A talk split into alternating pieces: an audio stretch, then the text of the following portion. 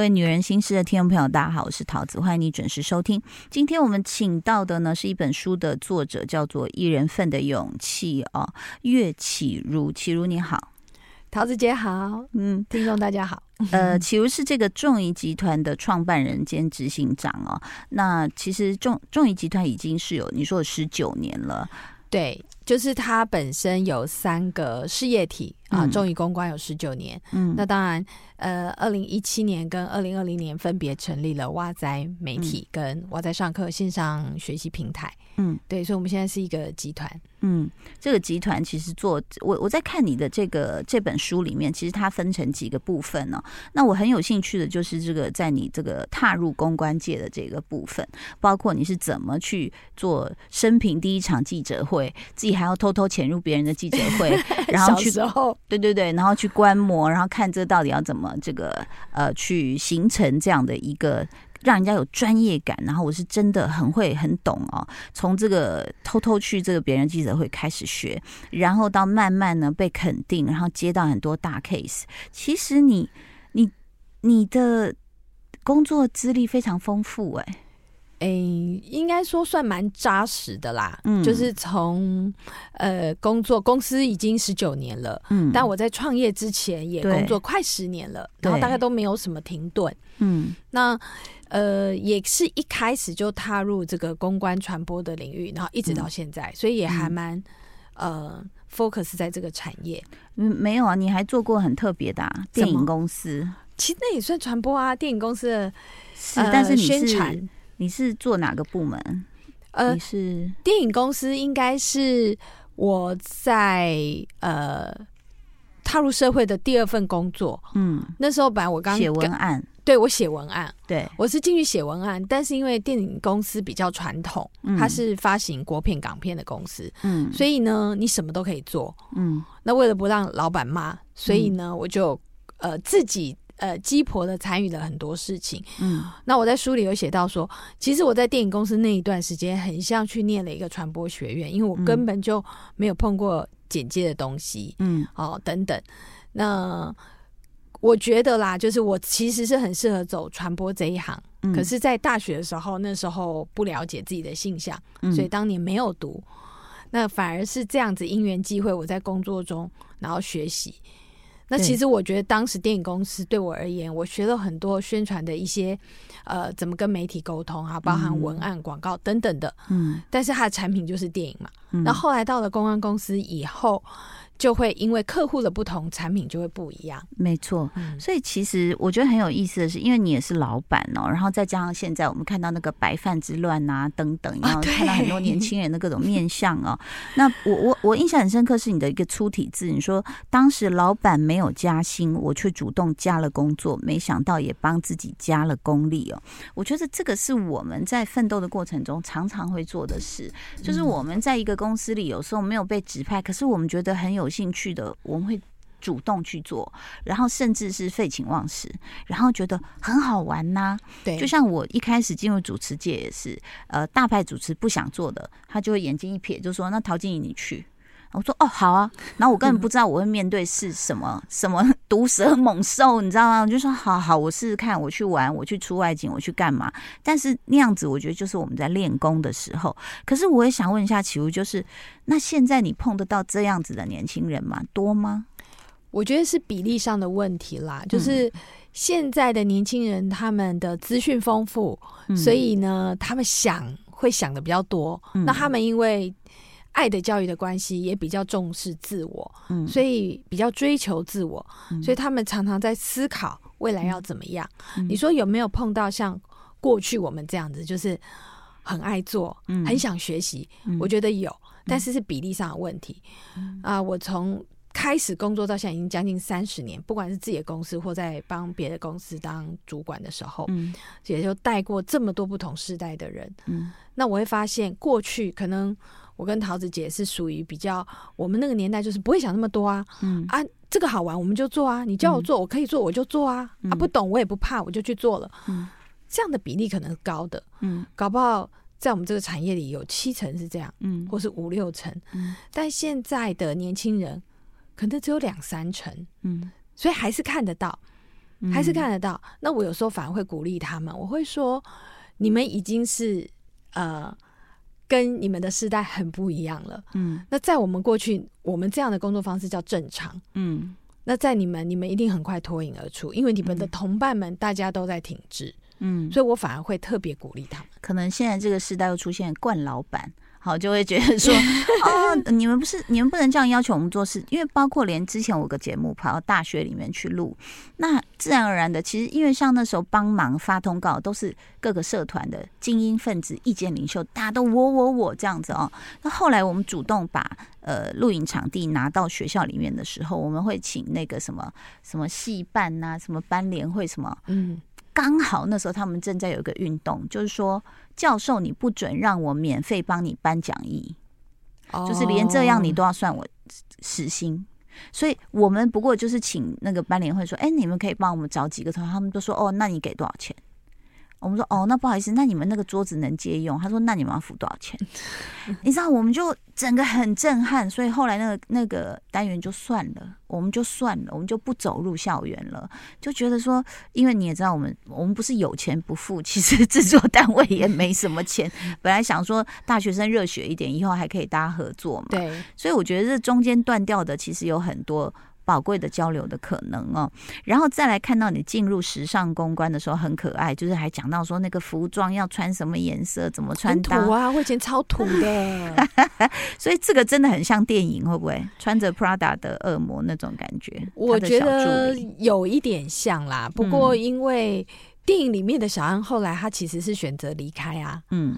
然后，但是我是一直在这个行业继续做下去，而且我后来我变成了恶魔老板，因为跟我工作的同事应该工作过，都会觉得我的标准很高、很严格。这样，我觉得这是应该要的，因为确定。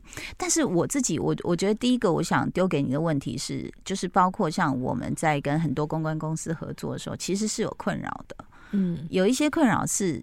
有时候啦，有时候不敢说大多数了哈。有时候我们比他了解，所以他对我们提出的要求的时候，我们就会当场傻在那说：“你怎么会要求这样的事情？”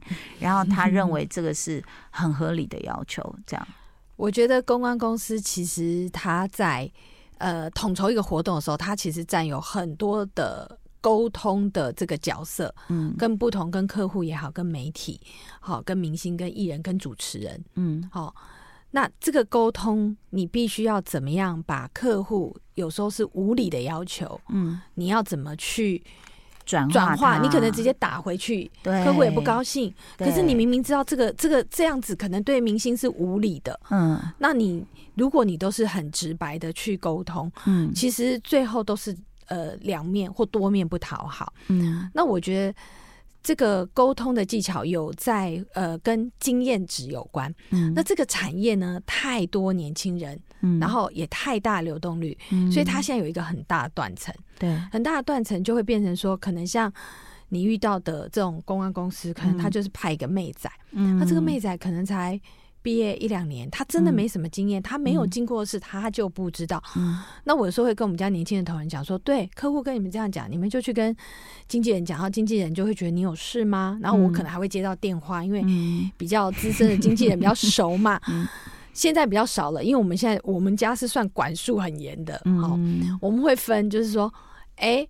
那个你只能打给谁的经纪人？那不好意思哈，那个桃子姐的经纪人啊，那个你主管打就好了。嗯，我们就还会稍微分，媒体也是这样。嗯，那不是说我们不让他碰，而是说他经验值真的太差，甚至他职场伦理，嗯，或是一些对世界的这种有时候很不社会化。现在年轻人很不社会化，那就很容易出乱子嘛。嗯，那有时候不合理的要求，你也要告诉客户，你要教育客户。但是他的目的是什么？我们有没有办法 compromise 一个两方都可以接受？嗯，就知道他的目的是什么，让他可以达成成果。可是不一定要他的形式，因为他的形式可能就是人家会觉得你很有事嘛。嗯，哦，我只在主持，为什么要叫我上上在台上还要唱一首歌？嗯，就我们常会遇到一些很奇怪，可能会说：“哎，那桃子姐会唱歌啊，那她来主持。”那可不可以叫他 顺便唱？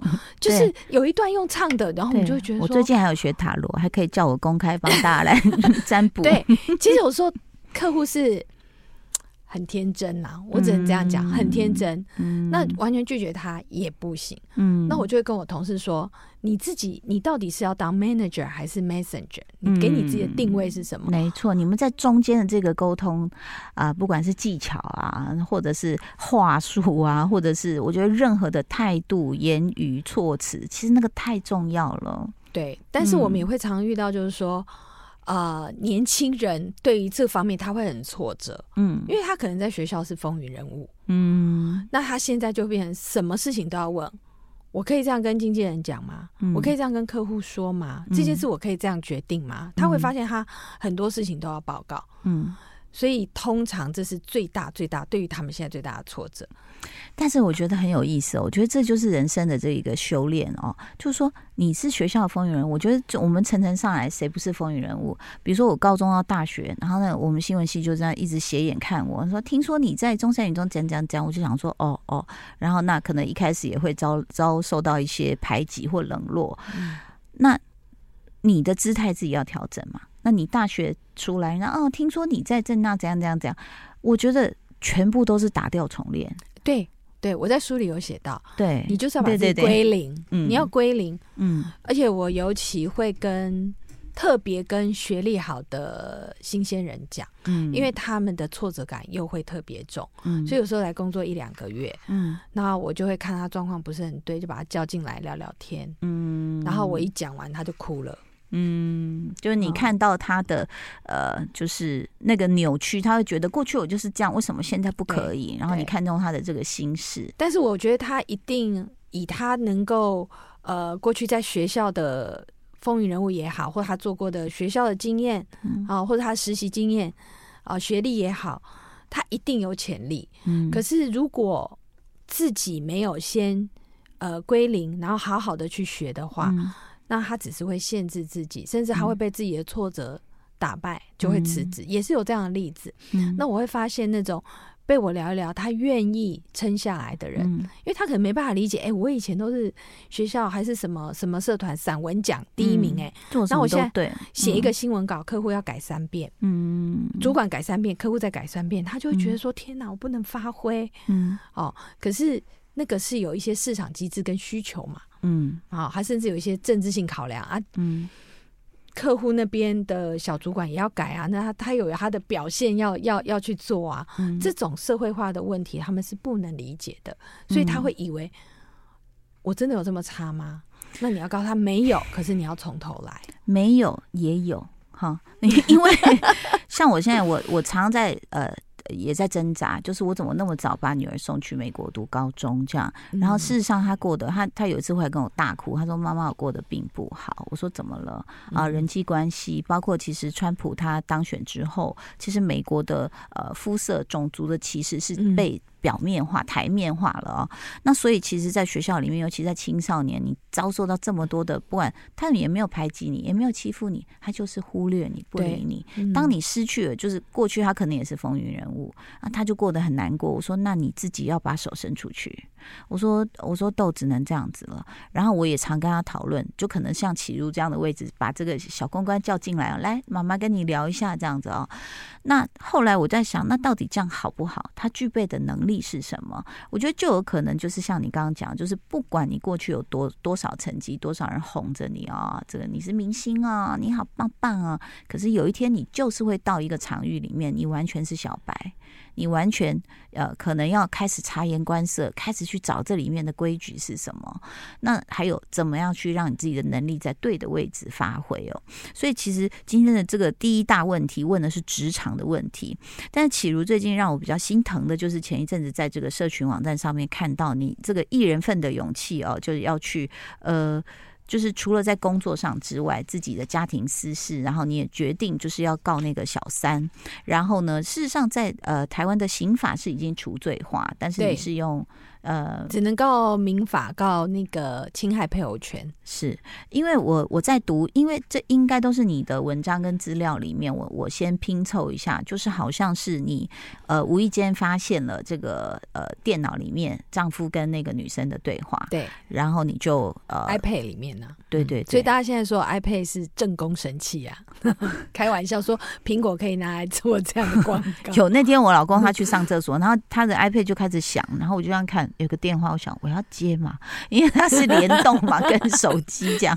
然后所以呃，当你发现，我觉得我知道你很坚强，我也知道你其实有这么多的人生经验，然后你已经用一个你最成熟的态度跟方法去面对哦。但是其实我我在想，女人不管是几岁，碰到这样的事情的时候，其实你你能回忆得起来，你当下的那种整个心理跟整个突然，你知道那个心理会影响到生理的，你整个人是什么样的一个反应？我觉得当天的反应其实就跟大家想象或在电视剧里看的差不多，然后我也没办法想象说原来我会这么崩溃，然后这么的，譬如说我就打给我的朋友发神经，嗯，我现在要怎么样怎么样，就是会放一些你平常不会放这样的话，你的情绪必须先冲出来，就是非常呃抓马这样子，好。就很像那种八点档，嗯，那但是当时会做一些呃，包含后续为什么可以去告他等等的这一些，然后还有证据等等收集，我觉得是工作的训练。也就是说，因为我工作很多年，所以我已经可能在潜意识里面面对一个危机的时候，我有一些反应，我要去做。就是一开始是很抓嘛，但是后来突然就冷静下来，就是一条一条的去处理它。其实我觉得当下没有冷静，可是它是反应的。譬如说，很多人会说：“你怎么那么会用三 C？” 嗯，哦，嗯，因为你要告人家要有证据。证据后来，对对，嗯啊，我觉得会不会是因为我做网站？你知道吗？这就是这种就很像潜意识的，然后工作的习惯。你很知道这个所谓数位串流很多东西，而且我们公关最喜欢截图了，嗯，对不对？哦，原来今天今天桃子姐跟谁吵架吗？我们截个图，这样我们就这样子。所以，我们其实这有点像是工作的训练。那当然，这个讲的东西是比较浅显的，后续当然还有一些比较冷静面对，就是过了那一天以后，嗯，到底这件事情我要怎么处理？嗯。对方是怎么样，也要了解对方的底细，到底这有什么目的？这整件事情，嗯，那也要呃理性的知道去找专业的人协助，就像律师这些事情。所以我觉得会让我这样一步一步的，大家看到我觉得我很好像哎很有勇气，很冷静。我必须要告诉呃所有的人是说，我也只是一个女性，嗯，所以在遇到。这种挫折的时候，呃，我的难过是跟一定，呃，跟遇到这样的婚姻挫折的女性其实都是一样的。嗯，我也没有那么坚强。嗯，但是很多工作上训练的反射动作，让我必须要去处理这个危机。嗯，那在要处理的时候，很习惯性的理性就跑出来，因为当老板要有很多这样的理性的时刻。嗯，这时候才会把自己抽开来去看。嗯。然后才会冷静的去思考，这个到底是一个什么样的世界？那很多人是会觉得说，呃，会投射在我身上，说我是不是帮大家出了一口气？那种感觉，就是我后来收到一些私讯，到现在可能都还有，就他们如果遇到一些婚姻感情上的挫折，嗯，然后就会分享给我。那当然，可能希望我一些建议或鼓励。那我没有觉得说我的例子一定或我做的呃处理的方式一定适合每一个人，因为每个人资源不一样，能力不一样。我做的这一些处理，不管是说提起诉讼，或是因为脸书的公告新闻也出来了，搞得这样大家都知道。我觉得这是必须要非常强健的心，很钢铁的心，因为。你后续就是要面对所有所有的人，排山倒海来的有可能的抹黑或误解，都可能都可能在当下是没有想到的。对，那他也就顺着这事情发生，就又变更多的事情要处理。嗯，所以不是每个人都适合，因为你的心要能够承承担这件事情。嗯，那还有我刚刚讲的资源跟能力。嗯，好，我我在里面有写到一件事情，就是说为什么我说女人要工作要有钱？嗯，是因为。嗯，所谓钱是要你能够支配的自由度，而不是今天可能夫家或是爸爸给你的钱。我觉得很多女人是要有钱但没有能力，所以工作训练你的能力。我当时其实现在回想起来，我就会觉得我能够做这些处理是因为工作，那也因为工作让我有我自己的可以支配的钱，所以我可以律师跟我说高要多少钱，我立马汇款给他。嗯，我不用去啊，这个要不要，那个要不要，怎么办？怎么办？光是律师啊，诉讼费用有时候就啊说这个啊已经判下来什么，如果你们要怎样怎样，你再上诉，其实这条路已经堵住了很多声音了，因为他可能算一算说，嗯，这样子我我没有办法负担，所以他不能走这条路。是啊，这个是很现实的，那所以我才说，不是我的处理方式一定适合大家，嗯，但是我还是鼓励大家要勇敢一点，嗯，我甚至会呃有一些。呃，咨询我的女生，我就会跟她说：“嗯，你可能就是要想办法保住你最大的权益，跟争取你最大的权益。”嗯，好，这个是很重要的。对，不过启如，其实我也想问一题哦，就是说，在这个过程中，因为也。不可避免，现在你知道网络它传播非常的快，然后看热闹的人也很多，然后再来可有各方面的专家也都想要呃来来呃发表一下他的专业意见这样子。那但是在这个漩涡当中，可能会卷进去的，其实除了你自己，还有先生，还有家人、小孩，对吗？所以其实在这个过程中，你在做这个事情的时候，有礼貌性的知会另外一半吗？有说我要开战了，这样。呃，我是等到对方收到起诉书的时候，我才告诉我先生。那他的我说我告他了，嗯，当然他会非常惊讶嘛，嗯。那我还是要讲说，我之所以会要提起诉讼的原因是，呃，今天并不是说。好，假设我先生如果可以回头了，或者说他们真的分了，就一般的故事可能是这样演嘛，嗯，然后大部分的老婆可能就算了，就没事了，嗯。但我发现，嗯，这个要小心点，律师有提醒我，措辞上要小心点。就我发现对方其实，嗯，他其实有很多呃一些不同的想法在。可能说，它不是只是单纯的一个美色事件。嗯，我跟他这样讲，它有很多的不明的目的。嗯，对我而言，其实它可能有一点近似近似呃一种诈骗的。我的感觉是这样，我只能说我的感觉。好，那这个就非常不寻常。嗯，所以我当时也有一个想法是说。其实他可能会危害，如果他是这样的人，他会危害到非常多人。嗯嗯。然后加上我从小就是有一个观念，就是我其实可能老兵养的孩子吧，就是我们为什么要让人家欺负？嗯。所以呢，我就决定告他。这样。那在这个过程当中，我觉得我最在意的其实是我儿子。嗯，对。呃，不过因为事发的当下，我其实就有跟我两个儿子都说了，嗯，好，那我也很庆幸他们两个对于我的沟通算是很成熟，嗯，我也看到了，因为这个事件让他们有，甚至到现在就是长大了，嗯，因为他们本来也是天之骄子啊，每天快快乐乐的，嗯，也就是说他们知道家里遭遇的这个状况也很打击，然后有不同的反应。但是，一直到现在，我觉得他们呃也消化的可以，嗯，甚至到后续有有这个新闻出来的时候，我也会去关心，然后会问他，那他们也懂得自处。那我自己当然当时也会有一点心疼，因为我们家老二那时候还在台湾念书嘛，嗯，他还没出国，那老大是已经出国，他飞走就好了，嗯，所以我就会，譬如说，我就会问他说，哎。学校会不会有一些关爱的眼神啊，或什么？然后他就说不理他们就好啦。嗯，好，因为他很清楚，呃，这个状况，小孩子比我们聪明啊。嗯，他都有在去追这些新闻，一定都有。嗯，那老实说，我们过去家庭其实是蛮坚固的。嗯，就是我跟我先生其实都是非常爱小孩，不管我们两个的感情怎么样，我们对小孩都是非常重视的。嗯，然后也花很多时间。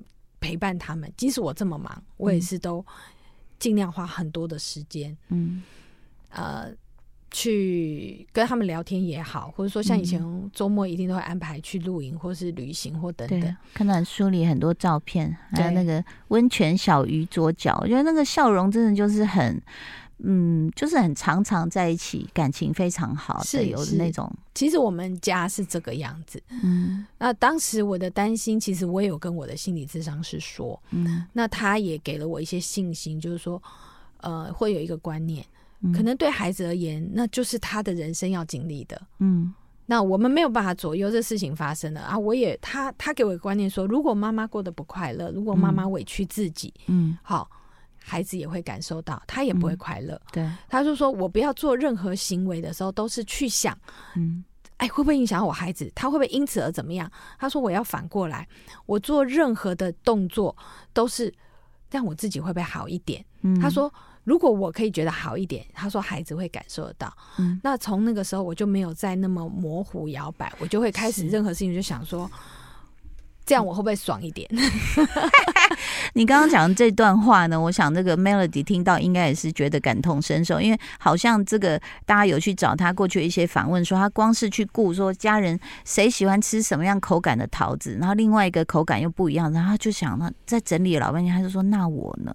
就会突然有一点酸，悲从中来，就是我们到底要把自己放到多小的一个位置？我觉得这是很多呃妈妈，尤其是我讲华人吗？台湾人的妈妈会有一个习惯，即使说我们可能在外外面的大家看到我们都是啊事业有成啊，独立自主啊，也很敢讲话啊，嗯，但其实当我们在看待我们的家人跟家庭，不要说自己的小孩了，可能还有。娘家哈婆家的所有的人，我觉得女人很习惯把自己放在最后。嗯哦，那我觉得这一年来我改变了很多。嗯，我变得就是我会先考虑我自己。我还在练习，我还在练习，有时候会不小心又跑回去。嗯，但我还在练习。那也是我儿子给我的支持，他也会有时候我问他，他会说你开心就好。嗯，对啊。譬如说，我说，嗯。我如果写了这本书，那你会不会担心？因为我不知道会不会有新闻。嗯，好，那会不会有什么影响？他一样跟我说不会啊，那就是写啊啊，这就是你的半自传啊。我说会不会你会担心我要不要写什么，不要写什么？嗯，他说那就是你一个十七岁的孩子这样跟我讲，那就是你的半自传，那就是你会写的东西。他的界限是很分明的。嗯，那如果有什么东西干扰到我，嗯，我自己会处理。我不理他们就好，就是感觉是这样，我就觉得哦，那我应该要这样学习啊。我觉得你儿子好成熟哦，因为其实，在之前的 Me Too 的事件里面，有一有一个晚上，我其实被触动，就是呃，有第一个受害者出来，就第二个出来讲的时候，大家全部都声援嘛。那那个时候，我就想要写一篇什么，我就一直在想我要写什么。结果我正要发的时候，我女儿就一直在旁边说：“妈妈，你不要。”因为其实我女儿上网看到，不管是骂我的或者损我的、酸我的不少嘛，嗯，所以她就很紧张。妈妈，你不要。然后我说：“可是我觉得我应该。”嗯，所以我们俩就躺在床上。她说：“那你要发什么？”然后我就啪啪啪写。她说：“不要，不要这样，不要妈妈这样。”所以后来我就写“姐姐妹妹站起来”，这样就是 #hashtag me too 这样。我说：“我觉得我必须要。”这样，因为我受之于社会的太多，那如果在这个时候我们不出来贡献一己绵薄之力，我觉得我有愧。嗯，所以孩子其实他是有感知，而且他可能都是站在，我觉得不管是尊重你、让你发挥，或者是想要保护我，我觉得他们也都是跟我们一起共存在同一个时空。更何况你是那么亲爱的妈妈哦。今天我们先这个访问到这里，那么在下周我们再继续跟岳绮如一起来聊聊一人份的勇气。谢谢你。谢谢拜拜。拜拜。